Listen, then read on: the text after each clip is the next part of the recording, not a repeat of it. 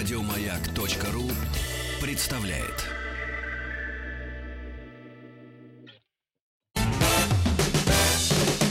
Вахтанг Махарадзе и Павел Картаев. Его звали Григорием Александровичем Печориным. Славный был малый.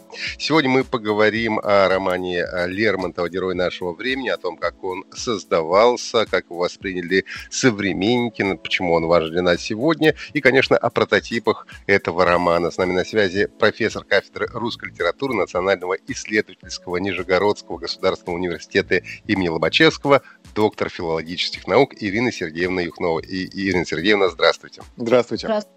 Здравствуйте. Ирина Сергеевна, Михаил Юрьевич Лермонтов начал работу над повестью «Герой нашего времени» в 20 небольшим. А действительно, он сам написал «Герой нашего времени». Бабушка ему не помогала? Бабушка, Нет. вот куда не, не посмотришь, везде бабушка рядом с Михаилом Юрьевичем. Ну да, у Михаила Юрьевича была великая бабушка, и про это, кстати сказать, очень хорошо было Ахмадуль написала.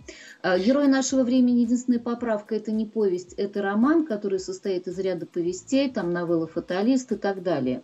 А помогать ему писать этот роман помогала жизнь, его жизненный опыт. А, ну а вот то, что он так рано сформировался, рано созрел, рано начал очень серьезно думать, это э, вот такая особенность Лермонтова – известно, что, например, в 14-16 лет он читал такие книги, а, которые э, ну, его современники и его ровесники, даже чуть старше его родственники, не читали. И вот, например, в усадьбе Среднякова, когда проходило его лето, они даже подсмеивались над тем, что он ходит с огромными томами, читает и вот живет в этом своем мире. Такая особенность. А самому Михаилу Юрьевичу Лермонтову нравилось то, что он написал? Роман из повестей? А, а, ну, я, ну, знаете как, вот вообще тут это, наверное, к Михаилу Юрьевичу легче было вопрос вообще адресовать. Но он не а, оставил а, никакие, да, пометки да, в дневниках. Он, нет, Мне понравилось том, что то, что я написал. Нет такого? Да, дело в том, что Лермонтов ведь он вообще как-то не особо любил обнародовать то, что он пишет, то, что он делает в современных книжках про Лермонтова, вот когда пишут какую-то такую билетристику, да, вот художественное что-то, очень любят включать фрагменты, а, когда сидят там вот эти на бивуаке а, офицеры, а, сидят вокруг костра, естественно, там они вот днем был какой-то переход, и вот Лермонтов начинает читать пафосное стихотворение Бородино, там скупая мужская слеза у всех скатывается. Вот такого у Лермонтова в жизни просто не было. Он не любил декламировать свои стихотворения, и если что-то и декламировал, то, в общем, все переводил в разряд шутки. Вот в школе гвардейских подпрапорщиков это были его такие немножко скобрезные юнкерские поэмы. А э, вот так, чтобы он вдруг открылся и кому-то что-то прочитал очень серьезно, а, воспоминания об этом крайне редкие. А, и вот поэтому давать оценки своим произведениям Лермонтов тоже не любил и не делал этого. А, да и вообще у него, надо сказать, что особых возможностей сидеть, что-то там писать, размышлять, э, особенно вот в эти последние годы его жизни не было, потому что вы помните школу гвардейских подпрапорщиков, казарма, а потом полк, да, вот эти ссылки и так далее. И у него вот, вот этих моментов для уединения, когда сесть что-то написать, поразмышлять, было очень-очень мало. Все внутри себя. Ну, получается, что он был замкнутым человеком. Вообще известно, каким был да, Лермонтов? Замкнутым. Э, и, но вы знаете, вот есть там как бы два таких Лермонтова, о которых э, часто пишут. Э, Лермонтов Московского универ... периода Московского университета, об этом вспомина... есть воспоминания Вестенгофа. Это молодой человек, который сидит на партии в одиночестве, даже когда в перемены, народ бегает, там шалит. Ну, мальчишки там еще совсем молодые, и энергию надо куда-то выплеснуть. И вот они бегают там, шуля, шалят, что-то там общаются и так далее. Лермонтов сидит один, читает книжку, и к нему боятся подойти. Потому что вот этот лермонтовский взгляд, который, кажется, пронизывал, сразу тебя понимал, как только там на тебя мгновенно посмотрит, а, он очень многих останавливал. И вот Вестенгоф пишет, как его подталкивают к Лермонтову, чтобы его, ну, как бы завязать с ним разговор. А, и тот спрашивает, что вы читаете, господин Лермонтов, на что получает просто абсолютную э, отповедь. Да? Тут я читаю то, название этой книги вам ни о чем не скажет, говорит он. И, в общем, Вестенгоф уходит э, посрамлен обреченный. А какие-то были такие ситуации, кстати, на экзаменах, когда Лермонтов рассказывал то, чего не знали профессора, а, потому что бабушка ему выписывала современные журналы, и французские, и немецкие, и Лермонтов вот читал эту литературу самую, что ни на есть современную. Это Лермонтов в Москве, да, в Московском университете.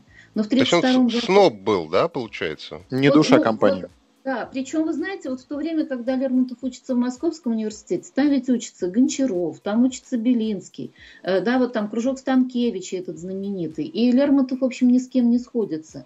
А, но у него есть свой круг общения, это его кузины, это его московские родственники, да, то есть он живет вот там в основном этим домашним кругом. Он не бука, он, кстати сказать, э, вот в этом своем кругу вокруг себя сплачивает, объединяет. Он, например, прекрасно может сесть за рояль, что-то там сыграть и спеть. У него не очень сильный голос был, но очень выразительный.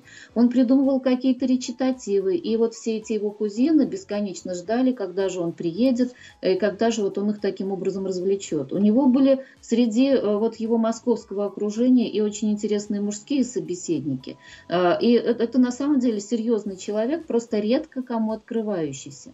А вот когда он оказывается в школе гвардейских подпрапорщиков, то Лермонтов там открывается совершенно иначе. Он там один во главе из всех вот этого так называемого ну, ну, ну, ну, этого эскадрона, да, он, он вот он, э, всегда в центре, он э, всегда э, как-то заводит, он придумывает какие-то невероятные вещи, и тогда, когда они там, э, ну, например, одна из забав, Э, приходит э, э, ну, этот воспитатель, жалуется директору школы гвардейских подпрапорщиков, что мальчики развлекаются тем, что шампала, которыми чистят ружья чугунные, сворачивают в штоп, ну, такие в жгутики, в узелки а, э, тот, э, ну вот мальчики, да, развлекаются. Ну, естественно, их наказали, а сам директор усмехается про себя, ничего себе мальчики. Вот у Лермонтова, э, вот один из тех, кто сворачивает, да, в узелке эти шампа, шампала, это как раз Лермонтов. У него сила была такая недюжинная, прекрасный наездник.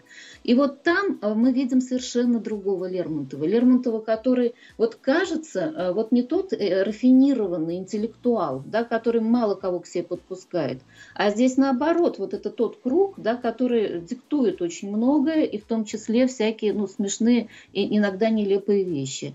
А, ну, например, они во время учений из царского села едут Э, в Петербург, там в театры куда-то, и придум... она, прежде чем ты выезжаешь, надо там записаться в журнальчике. Они придумывают себе всякие там э, месье Скотини, например, вот такие фамилии в таком духе. А, то есть ерничают, шалят, э, дурачатся. Вот еще какое слово можно тут употребить. Да. А что ж с ним случилось такое, что в Москве был вот заносчивым, в общем, нелюдимым, а тут такой рубаха парень практически? Э, что случилось? А, ну, я думаю, что там он живет. Кстати сказать, вот если опять же, про... там же он живет в домашнем кругу, а, а здесь он живет среди людей, и он просто выстраивает свои отношения так, как это требует та ситуация. И вот надо сказать, что вот вы про бабушку упоминали, про великую бабушку Лермонтова. Она, естественно, с Лермонтовыми в Петербурге, но в казарме-то она жить не может – и вот есть прекрасные, вот что обычно такие, ну, там ведь опять же это вот еще нет 20 лет, да, когда все это с Лермонтовым происходит. А вот какие там, ну, вещи там, да, вот э, в этот момент, в этот период обычно бабушек стесняются, да, ну, как-то и вообще, чтобы маменьки там не, не влезали вот в эту жизнь, уже хочется самостоятельности. А что вспоминают однокашники Лермонтова?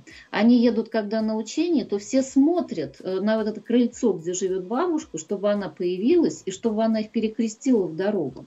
То есть, понимаете, вот эти, вот эти теплые отношения Лермонтова с бабушкой для всех, а, для вот окружения вот этого такого, ну, дерзко-юношеского, да, а, оно воспринимается как какое-то святое и сакральное. И никто никогда в жизни над этим не подсмеивается.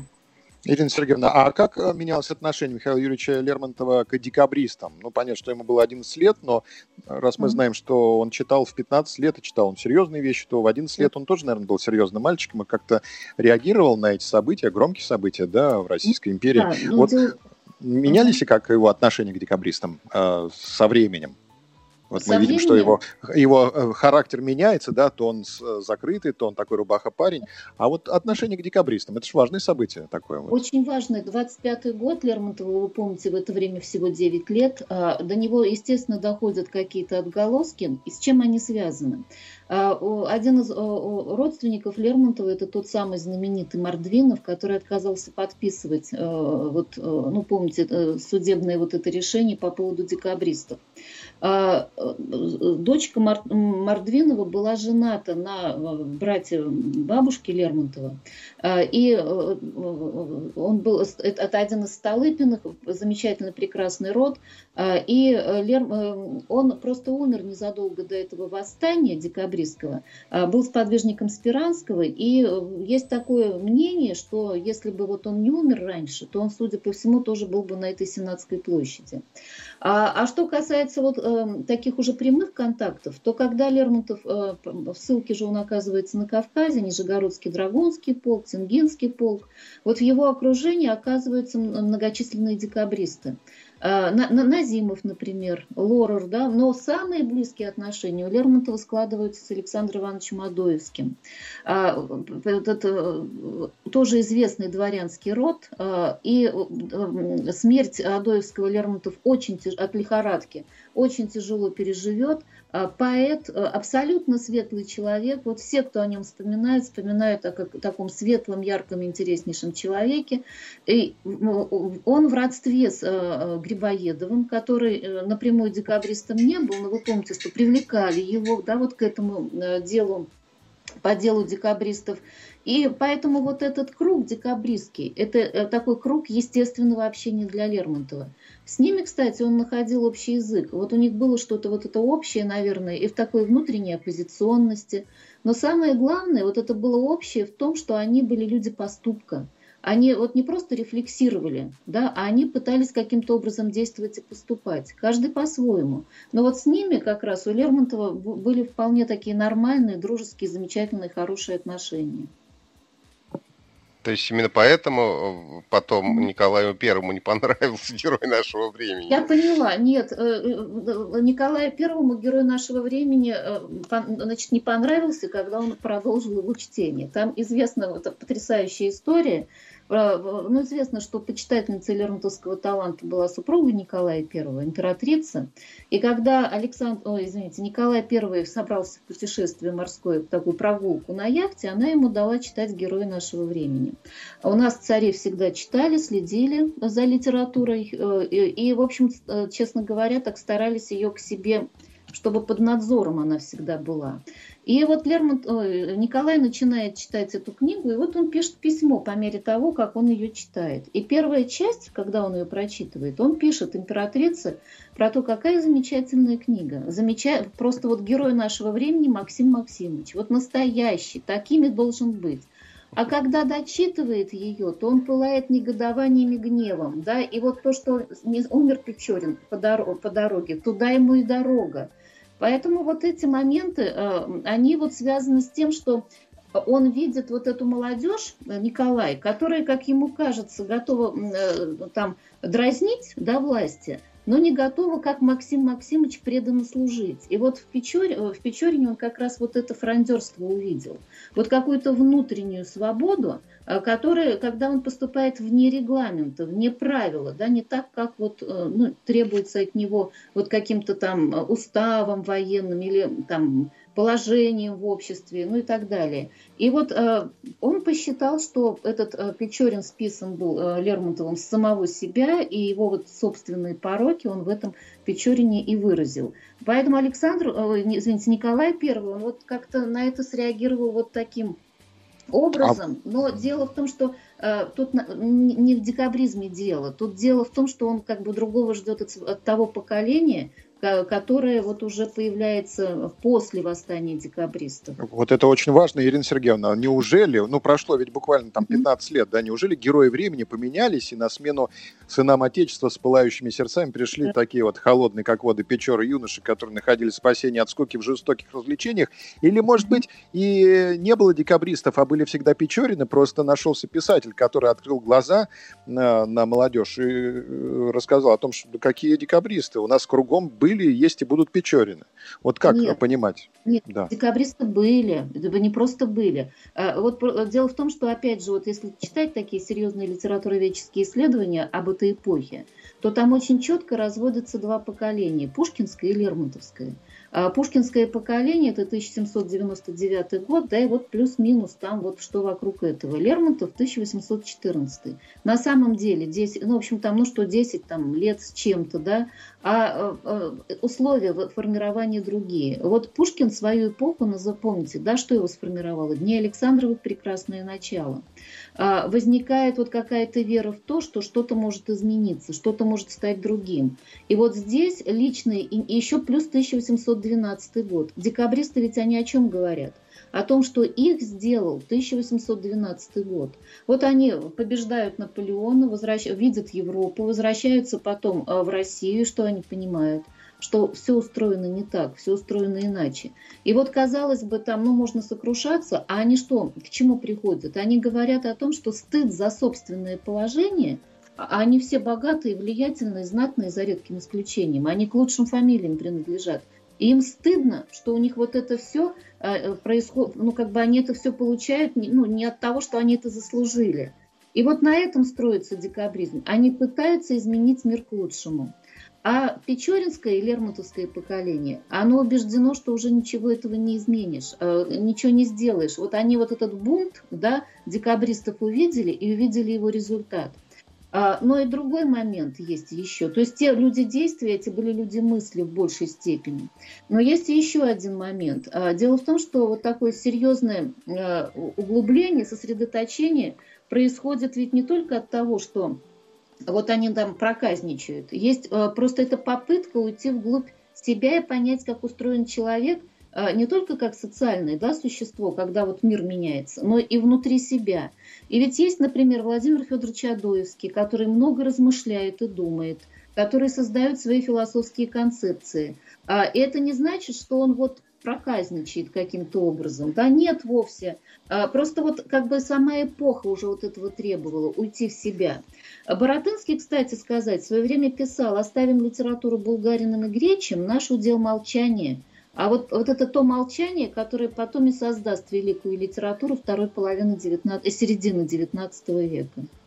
Угу. Да, то есть, получается, Николаю Первому-то стыдно не за молодежь, а за власть, да? Потому что вот были декабристы, Нет, ну, они горели. Себе не, он в себе уверен. Александр, а, он в этом смысле, ой, извините, Николай Первый, он в этом смысле абсолютно ни, ни минуту не сомневается в своей правоте.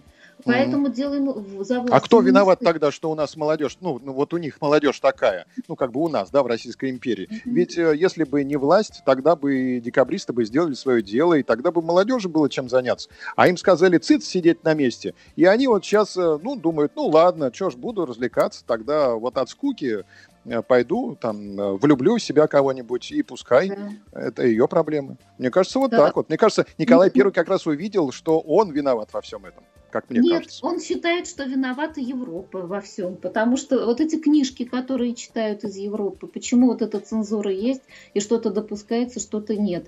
А почему он, например, а, вот воспринимает Печорина как того э, персонажа, который вполне в моде может быть, потому что огромное количество вот таких э, из европейской литературы уже пришло героев, у которых вот эти черты характера уже появляются. И, кстати, вот эти литературные предшественники у Печорина, они европейские крайне многочисленные. Да, а, Ирина а Сергеевна, потом... об этом мы поговорим уже после выпуска новостей. Да, я...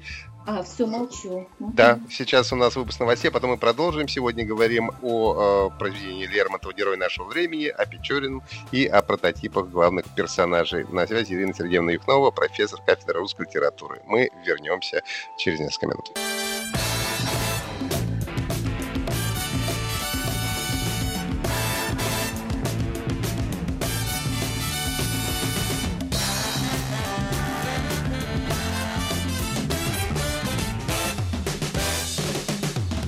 Вахтанг Махарадзе и Павел Картаев.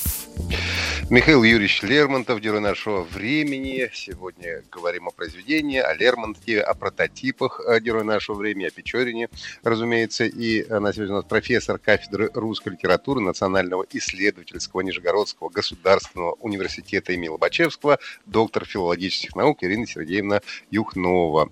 Э, Ирина Сергеевна, вот мы говорили о том, что Пушкин и Лермонтов, несмотря на то, что они не очень сильно, в общем-то, отличаются по возрасту, все равно разные поколения. Очень многие сравнивают Евгения Онегина и э, героя нашего времени, ну и, в частности, разумеется, главных героев. Насколько корректно это сравнение? А оно возникло едва только роман Лермонтова начал появляться.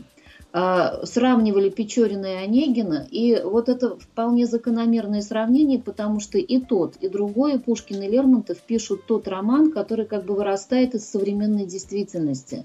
И тот, и другой, по сути, пишут о герое своего времени, о герое своего поколения, вот таким, каким они видят это свое, свое поколение. Э, Пушкин э, в Онегине э, не случайно, когда пишет Онегина, говорит о том в одном из писем, что он как раз пишет такого героя, которого ты и я наблюдали, знаем хорошо. Вот то же самое с Печориным происходит. А поскольку еще оказалось созвучие Онега Печора, то вот эта параллель, она как-то ну сразу возникала. Но Печорин получился же в результате гораздо более сложным персонажем все-таки, чем и неоднозначным, да. чем Евгений, чем да. Онегин. Да, но дело в том, что Лермонтов и пишет другой роман. Он пишет роман психологический в первую очередь. А получается такая многоступенчатость в раскрытии этого характера, разные точки зрения, да, сталкиваются, связываются. А, кстати сказать, не так сразу находится сама вот эта, вот эта форма романа, не так сразу находится это название. А, поэтому а, вот есть предположение, что, например, ну как минимум Тамань точно, но некоторые исследователи считают, что еще и фаталист, они были созданы еще до того, как э, появилась Белла, и потом просто уже были включены э, в, вот в этот в основной корпус романа. То есть э, там такая очень сложная работа шла над этим героем, над этим персонажем. И мы с вами видим несколько позиций, несколько точек зрения на этого героя. Максим Максимович рассказывает о нем, и для него вот это странный человек. А, и помните, он задается вопросом, чай французы моду э, скучать вели? Нет, англичане, отвечает ему э, его э, спутник. Его традиционно спутник, да, вот этого, есть повествователь, который ведет эти записки путевые записки. Э, его принято называть странствующим офицером, но он, скорее всего, уже не офицер. Если был офицер, то в прошлом. А и он оказывается в этом новом для него мире, Кавказ. Он пытает, и он изучает его и как э, писатели, как историки, как этнограф. Да, вот он собирает вот эти истории, он пытается понять вообще, чем и как устроен мир. Это новый, неизведанный для него край. Он там как бы адаптируется в нем.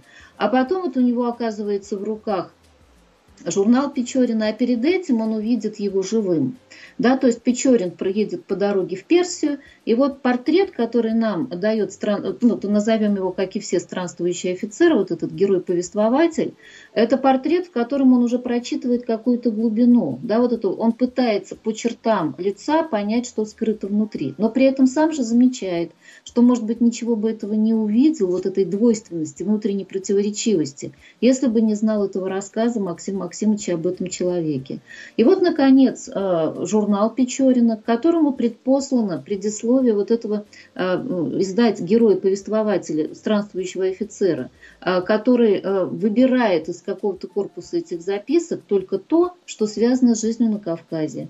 И вот обратите внимание, вот тут как раз и начинают формироваться те важные вопросы, которые этот социально-психологический роман, да, потому что герой показан в взаимоотношениях с людьми, с обществом, с социумом, а показан его внутренний мир. Так вот, в журнале начинают уже а, обозначаться те вопросы, которые этот роман делают еще и философским. Это тема судьбы в первую очередь. А, вот не случайно он... Посмотрите, ответа нет, потому что вот мы помним самый конец романа, там Лермонтов даже напишет слово «конец», а заканчивается это диалогом, в котором дана прямо, даны прямо противоположные ответы на вопросы. А, про э, так на роду написано, да, и эти курки часто осекаются. А о чем этот основной философский вопрос? О судьбе.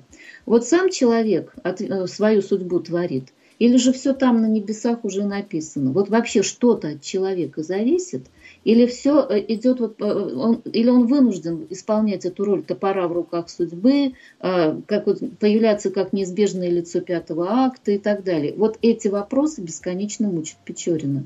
И Но вот надо... по, по, угу. по поводу топора в руках судьбы, если говорить, то а, тут тоже много вопросов. А, Печорин ведь сам, а, в принципе, во все вот эти истории, он сам ввязывается То есть его, конечно, никто особо не тянет, несмотря на то, что, конечно, случаи в данном, когда там Максим Максимович рассказывает ему об Элле, случай, конечно, там всегда есть, но ведь никто его за, за уши не тянет принимать участие во всех этих историях, чтобы быть топором судьбы. Тамане это очень хорошо видно. Да, вот денщик лег и заснул после трех дней пути вот этого абсолютно. Да, вот когда они ехали, не спали, не ели, и вот им дали эту комнатку, эту, этот домик, вот в котором нечисто, и денщик спокойно захрапел. Только Печорин не спит, у него уже все воображение, все, все что заиграло, и он пошел. Вот что ему, зачем он там потом этой Ундине говорил про то, что он слышал и видел накануне. То есть для Печорина вообще вот это действие становится да, чем-то таким, ну, он постоянно действует, он мгновенно откликается на какое-то внешнее событие и начинает сам моделировать, режиссировать эту ситуацию. И он по большому счету сам вот эту жизненную драму всегда создает. Но как он ее создает? Он каждый раз ищет, вот он вот не случайно тема судьбы. Помните, гадалка там ему предсказала смерть от злой жены. Uh-huh. Да, и вот помните, он там в, в, в, буквально вот этот скрик такой, свободу свою не отдам.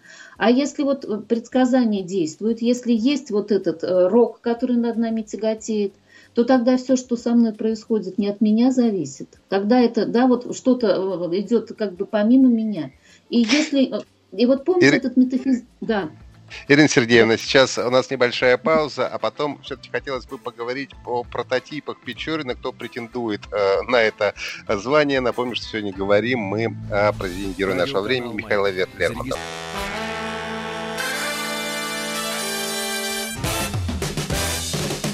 Вахтанг Махарадзе и Павел Картаев.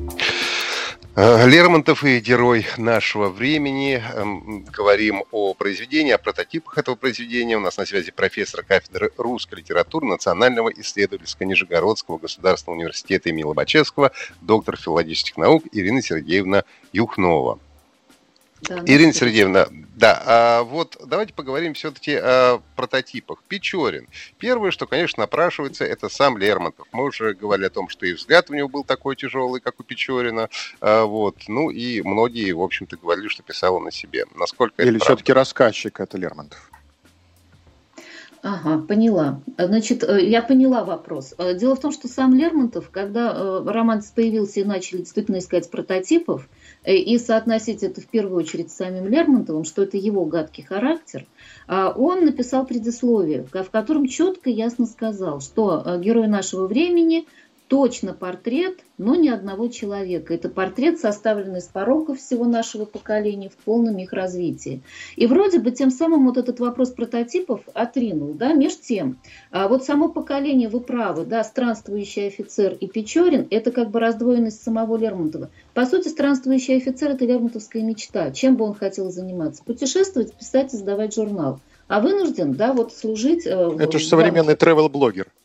Да, да, да. А, а что получить? Вот, э, ну, естественно, прототипов ищут. Коль это портрет, значит, он у кого-то это наблюдал и что-то видел. И вот э, прототипы, э, да, вот называют очень, в качестве прототипов называют очень многих людей. Ну, например, был такой Печерин Владимир Сергеевич, э, совершенно один из первых невозвращенцев в нашу страну, а, он получает прекраснейшее, замечательнейшее образование. Он, кстати сказать, очень близок к Суваровым. Он успешно начинает работать в Московском университете, читает, э, ведет э, древнегреческий язык, и студенты вспоминают, что они этот древнегреческий начинают изучать просто с лету, потому что харизматичный преподаватель. А потом уезжает, ну, как бы мы сейчас сказали, на стажировку в Берлин и не возвращается. Его из Уваров просят вернуться, да, и многие просят вернуться. Он ни в какую. А там потом примет католичество, станет монахом, увлечется идеями там, утопического социализма и в итоге потом напишет замогильные записки, которые у нас сейчас прекрасно изданы. А, э, Печерин заканчивает университет тогда, когда Лермонтов туда поступает. Мог он слышать эту фамилию? Конечно, мог. Еще как одного возможного прототипа называют Э, э, сына э, Николая Михайловича Карамзина.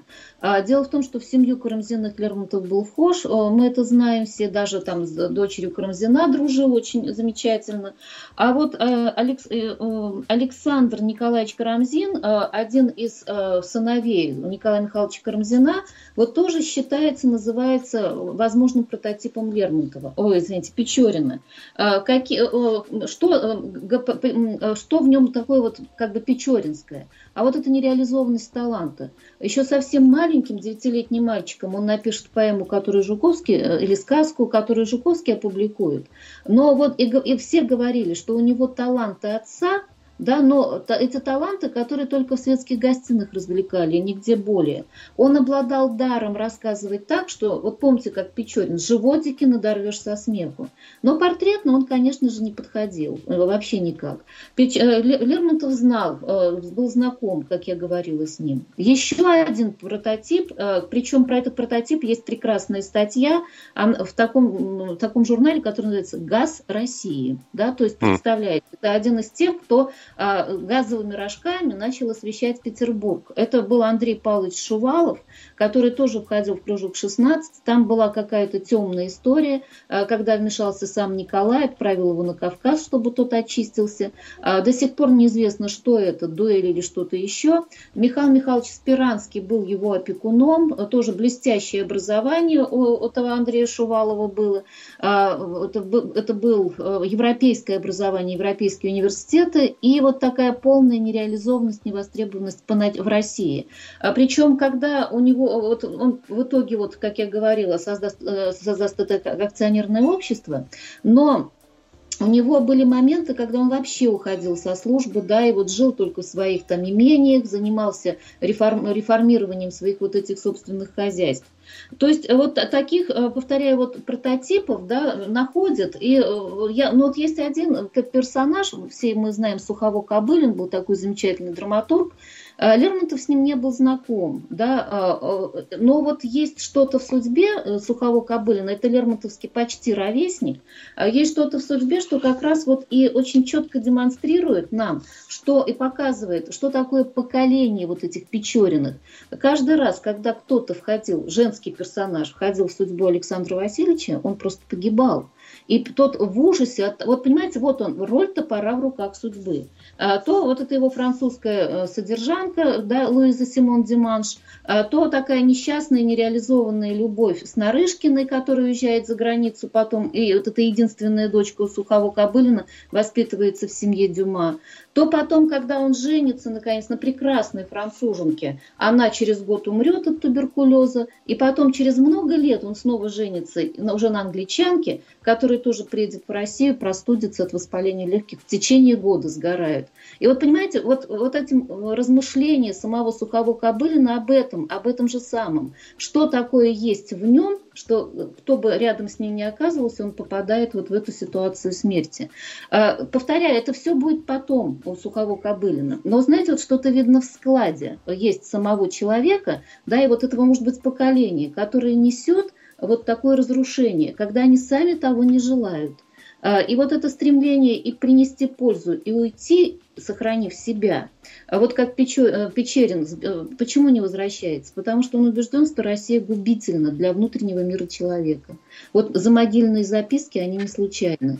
Вот это вот те прототипы, таких прототипов находят очень много. И Поливанов, э, университетский, потом по школе гвардейских подпрапорщиков, приятель Лермонтова. А, поэтому вот как раз то, что нет этого прототипа, показывает, дает возможность как бы вот анализировать судьбу очень многих людей в контексте судьбы Печорина. Печорина. Ирина Сергеевна, ну, Печорин жив? Короткий вопрос. Печорин жив?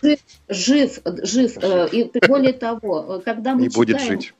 Да, и будет. Жить, да. Спасибо большое. Ирина Сергеевна Юхнова была на связи, профессор кафедры русской литературы Национального исследовательского Нижегородского государственного университета имени Лобачевского, доктор филологических наук. Говорили сегодня о Лермонтове и Печорине. Большое вам спасибо. Спасибо а огромное. Прощ... Да, а мы прощаемся до завтра. Павел Картаев, Вахтанг Махарадзе. Всего доброго. Еще больше подкастов на радиомаяк.ру